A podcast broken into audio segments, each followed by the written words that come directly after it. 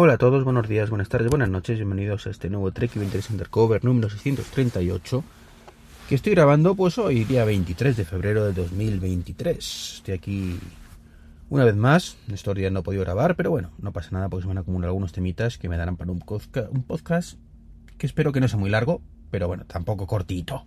¿Vale? Bueno, lo primero, una cosa que me ha molado mucho, eh, por lo menos las intenciones, ¿no? Tampoco le veo mucho sentido, desde mi humilde desconocimiento, pero seguro que es porque yo estoy que no lo entiendo bien. Y es que Apple ha lanzado una aplicación para que los fabricantes testen un poco Apple Car Key. Parece ser que se han dado cuenta que después de dos años prácticamente, pues esto no utiliza ni el tato, ve algunos BMW y poco más. Y bueno, querrá facilitarlo de alguna manera. Es la parte que no acabo de entender, porque necesitan una aplicación para probarlo. Supongo que será cuestión de hablar con Apple y llegar a acuerdos para, para probar esto. Pero bueno, para que los fabricantes pues testen Car Key y puedan utilizarlo en sus, en sus vehículos. Ya sabéis que es una de las cosas que, llevo echando en falta años, tanto en el Ioniq, que era imposible, como ahora en, el, en el Model I, que aquí teóricamente, bueno, pues tienen NFC esto, o sea que debería poder abrirse con Cargi si en ese caso, pues quisiera, eh, quisiera los amigos de, de Elon Musk, bueno, quisiera los amigos, no, quisiera Elon Musk, punto, porque aquí es lo que diga este hombre, ¿no? De momento, pues no parece que, pero quién sabe, ¿no?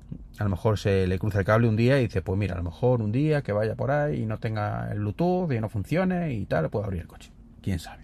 En fin. Más cositas de Apple. Bueno, pues Gurman, el todopoderoso Gurman, este hombre que suele acertar, aunque ya sabéis que últimamente no tanto como me gustaría, o afortunadamente no tanto, no estamos punto de vista. Eh, comenta que, Apple ha conseguido avanzar bastante en el tema del medidor este de glucosa que supuestamente iba a llegar a nuestros Apple Watch hace dos años.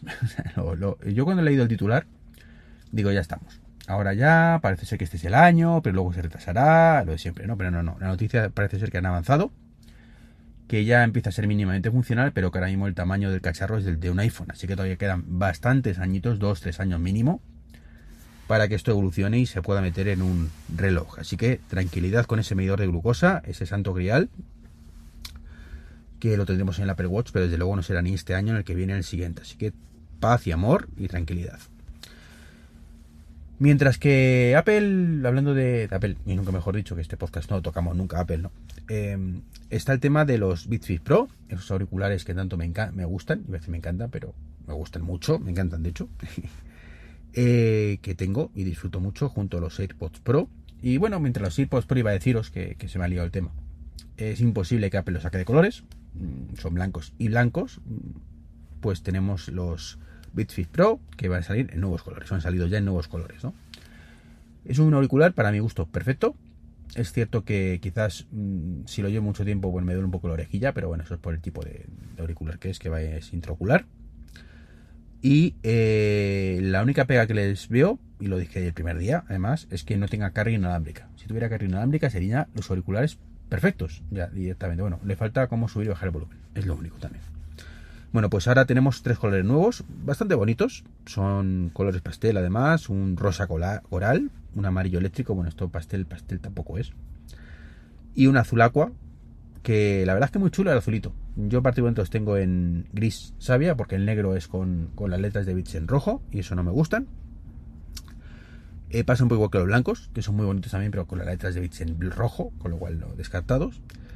Y también los tenemos en negro, como digo, en negro, blanco, en púrpura y en el gris sabia, que es el que tengo yo, que también me encanta el color. Y su precio, por supuesto, 249 euros, no bajan. Así que bueno, está bien, pero, pero tal.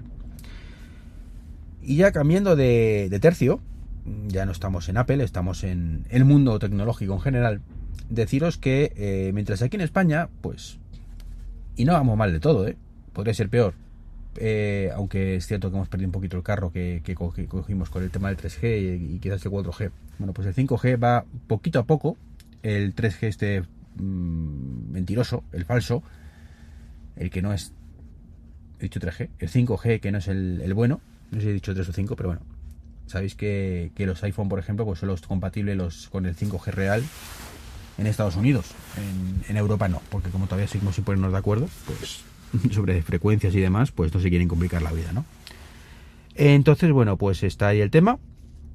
Y como os decía, mientras en España y en Europa seguimos todavía con, a ver si cogemos ya el 5G algún día, pues ya en Corea, en Corea del Sur, no la del norte, la, Corea de los buenos o de los menos malos, pues tienen ya o están empezando a experimentar con, con, redes 6G. De hecho, esperan que, que, en 2028 pues todo el país ya esté cubierto de redes 6G. Así que, bueno, particularmente ya sabéis, os ya he comentado varias veces lo que opino de estas redes, que está muy bien, evidentemente, cuanta más velocidad mejor, o sea, no, no voy a discutir eso, eh, simplemente pues, y esto puede ser una de las causas por ese despliegue tan lento, a efectos prácticos tampoco aportan tanto. Es como digo yo el, ejemplo, ¿no? El, ¿qué, ¿qué, va más rápido, evidentemente? ¿Una fibra a 500 o a 600 o a 1000? Pues evidentemente la de 1000 va a ir más rápido que la de 500. La cuestión es, ¿vas a notar en tu día a día mucha mejoría de 1000 a 500? Pues probablemente no. En algún caso puntual puede, pero en tu día a día no. ¿Por qué? Porque 500 es una velocidad más que suficiente para un uso cotidiano de la red. ¿Que habrá casos puntuales? Por supuesto. Y con el 4G, 5G, 6G, pues yo veo un poco lo mismo, ¿no? A efectos, como digo, prácticos del día a día del común de los mortales. Yo digo, puede haber casos aislados. De hecho, la latencia es menor, con lo cual para ciertas cosas, como jugar desde el móvil, yo particularmente no juego desde el móvil, ni, no juego en general, ¿no? El último juego que juego ha el Monkey Island y lo tengo que dejar a medias porque no me da la vida, ¿no? Y me encanta el, nuevo Monkey Island. Eh, pues eso, pues efectos prácticos, pues ya digo que, tampoco notamos mucho, un poco menos de latencia para cuando algún siglo los coches estén conectados de de verdad, ¿vale? Me refiero que, que mi coche hable con el delante, que ya os digo que de momento no va a ocurrir, pues mm, quizás en ese momento tenga más sentido. Pero para eso nos quedan muchos años, muchos, muchos años. En fin, eh, lo que parece que no habrá que esperar tantos años es para que WhatsApp traiga videollamadas con PIP. Parece ser que ya está en beta, pues eso he entendido, porque en todas partes es que como si ya fuera tiro hecho, pero realmente creo que no está tiro hecho, no lo sé. No, no suelo ya hacer videollamada por, por, face, por, por WhatsApp. Si está tiro hecho ya perfecto, si no, pues también perfecto, algún día llegará. Eh, como casi todo en WhatsApp, ¿no? Y mientras, pues, bienvenidos. Eh, Telegram, la verdad es que no recuerdo ni si tampoco hago muchas llamadas por Telegram si tiene esto de PIP o no. Mm, si no, pues debería tenerlo también, evidentemente. Pero me, hace gracia, ¿no? Que los titulares, ¿no? En todas partes, notición, por fin WhatsApp trae esto, por fin WhatsApp trae lo otro, por fin, por fin, por fin WhatsApp trae, o traerá algún día, por fin WhatsApp traerá la aplicación del iPad. Mm, de esto hace ya dos años y seguimos esperando, pero bueno, está ahí, el por fin. Y el poquito caso que se le hace a, a Telegram, en muchos casos, en, estos medios, cuando en una actualización, insisto, en una sola actualización de Telegram que hacen más o menos cada mes o dos meses, ¿vale? Trae más novedades que WhatsApp en todo el año. Y, parece que, da igual, ¿no? Porque es cierto, claro, evidentemente que, no todos son mega novedades que te bien la vida.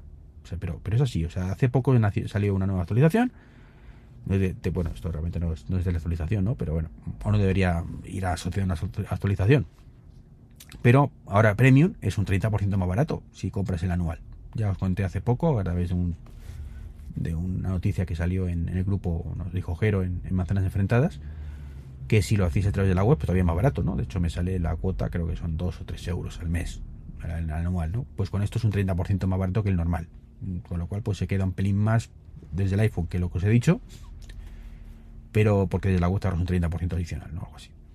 Pero vamos, que, ya por fin eh, ese descuento empieza a venirnos a todos y está muy bien, porque la verdad es que Telegram Premium, 5 euros al mes, me parecía excesivo, lo dije.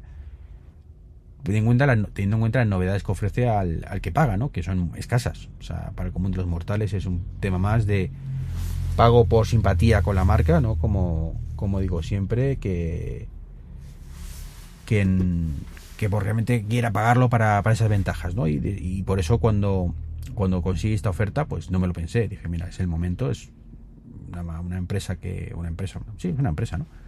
Que, me da muchísimo, me da muchísimo y que menos que pagar estos euros por esos servicios, ¿no? Me parece un precio justo, aunque no tengan aplicación decente para Apple Watch. ya de hecho no tienen ni aplicación para Apple Watch, ¿no? Una de esas ventajas que sí tenemos los premium es el traductor. La verdad es que no he podido ni probarlo, ¿no? Pero ahora parece ser, no sé qué tal funcionará, que si tú coges y seleccionas un mensaje en inglés, en... de hecho lo voy a probar directamente con vosotros aquí mientras grabo, porque como tengo algunos mensajes en inglés por ahí del amigo eh, Pavel Durok, perdón, Jurok iba a decir, Jurok es donde, donde escalo, el amigo Pavel Durok, pues vamos a ver, vamos a ver, vamos a ver, vamos a buscar el lengua Pavel y vamos a ver si me lo traduce. Es cierto que no son mensajes directos, evidentemente, no tengo yo aquí tanto nivel. Es duro que la cuenta de este buen hombre. Duro, Pavel Duro, perdón, he dicho Duro, no, Duro. Entonces si le doy ahí, eh, este mensaje contiene emojis y patatín patatero, pero no me permite traducirlo. O sea, no, no sé, no sé. Copiar, copiar enlace, pero es cierto que son comunicaciones, no son... Ah, mira, arriba, arriba efectivamente pone traducir al español. Y le das ahí. Y mira, dice, 2022 ha sido un año exitoso para Telegram eh, alcanzó los 700 millones de usuarios activos, que no está mal, nada mal. Su posición como una de las cinco mejores aplicaciones en descargas del mundo. Este año fue el primer año de monetización de Telegram. Los resultados superaron nuestras expectativas y nos han permitido sentar las bases financieras para el crecimiento futuro. En 2022 lanzamos decenas de funciones, docenas, de funciones nuevas que cambiaron la forma en la que funcionan las aplicaciones de mensajería y cómo comunicarse a miles de millones. Continuaremos implacables en esta trayectoria en 2023. En Telegram tenemos la suerte de hacer lo que amamos, le deseo a todos una tal. Luego también otras. Me ha traducido todo directamente, genial. En los últimos cinco años, Telegram superó a Facebook Messenger para convertirse en la aplicación de mensajería base de la nube más popular. Telegram ahora solo está superado por WhatsApp y está cerrando la brecha año tras año. Una traducción sería acercando, quizás más que cerrando en, en este contexto, ¿no? Pero no está nada mal. No es extrañar que nuestros competidores estén preocupados. Pues la traducción no es nada mala, sinceramente nada, nada mala. No sé qué motor estará utilizando, mm, no sé si lo pone por aquí de alguna manera. Ha podido elegir otro idioma, ocultarlo. Me ha molado, me ha molado, ¿veis? Me ha molado. Eh, también tiene más permisos, esto ya es un poco más irrelevante, de, pero, pero luego puede ser muy útil en algunos grupos, permisos especiales, pues para lo que puede hacer cada grupo, para cada usuario en cada grupo, hay más cositas. Eh, tenemos eh, efectos en emojis interactivos, pues también esas cosas visuales que no están igual en la mayoría, pero que están ahí, que están chulas.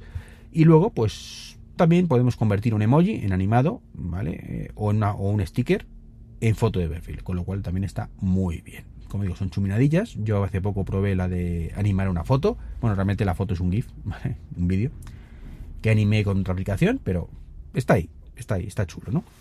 Entonces, jolín, pues me da rabia que todas estas cositas, que hombre, que no cambien la vida a nadie, el traductor sí, el traductor, bueno, no es que cambie la vida, ¿no? Pero es una novedad bastante mm, cool, ¿no? Bastante relevante. Y que pase inadvertida completamente.